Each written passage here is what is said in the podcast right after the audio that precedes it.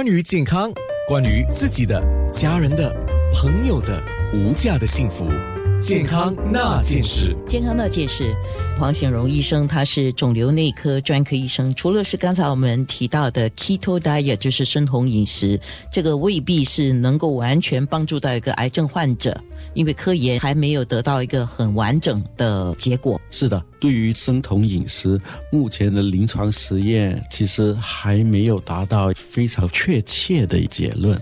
那你告诉我说，有人说用那个红毛榴莲的叶子啊，哎，现在在互联网这个说法很热，就是很多人喜欢用 sour salt，就是红毛榴莲，科学名称刺果番荔枝，用它的叶子泡茶、泡水喝，因为里面可能有一些物质有抗癌的作用。不过，其实，在临床实验。并没有显著的看得出，他们做的一些非常基本的科研是针对在实验室里培植出来的一些癌细胞，而不是在人类或者动物身上做的一些实验。听众小心的就是，其实有一些研究显示，这些红毛莲莲里面的叶子或者根。或者他们的汁里面有一些物质，可能会伤到神经细胞。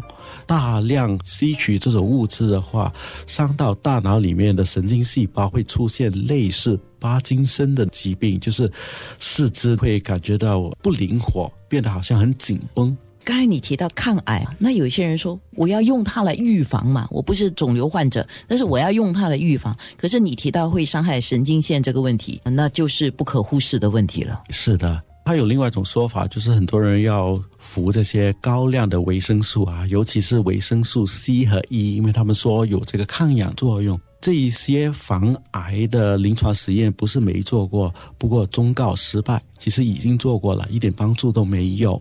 另外一个说法呢，就是如果患上癌症。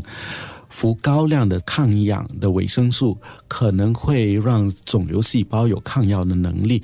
有些化疗药物是放射线治疗，他们是通过氧化的这个过程来破坏癌细胞的脱氧核糖核酸。那如果我们身体大量的吸收这种抗氧的物质，就可能导致那些癌细胞有抗药的能力、抗治疗的能力了。姜黄是现在也很蛮流行的一个选择嘛？那你怎么看呢？在实验室里，姜黄的这种物质的确看起来有克制癌细胞增生的能力。最大的问题呢是姜黄这种物质 curcumin，它在身体里面分解代谢很快。换句话说，我们的肝脏很快就把这些姜黄给分解代谢了。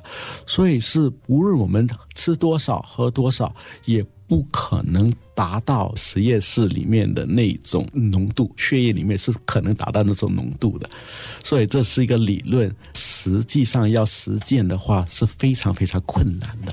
我可不可以换一个说法，就是像刚才我们提到的一些多种维生素、抗氧物，包括了维他命 E、维他命 C，还有这种姜黄，它如果作为是保健。提高你自己免疫能力、抗发炎。如果作为一个普通的保健，它是可以的。但是如果说想要用它来预防癌症，目前科学的证明还没有得到一个最好的结果。最担心的就是有可能弄巧反拙。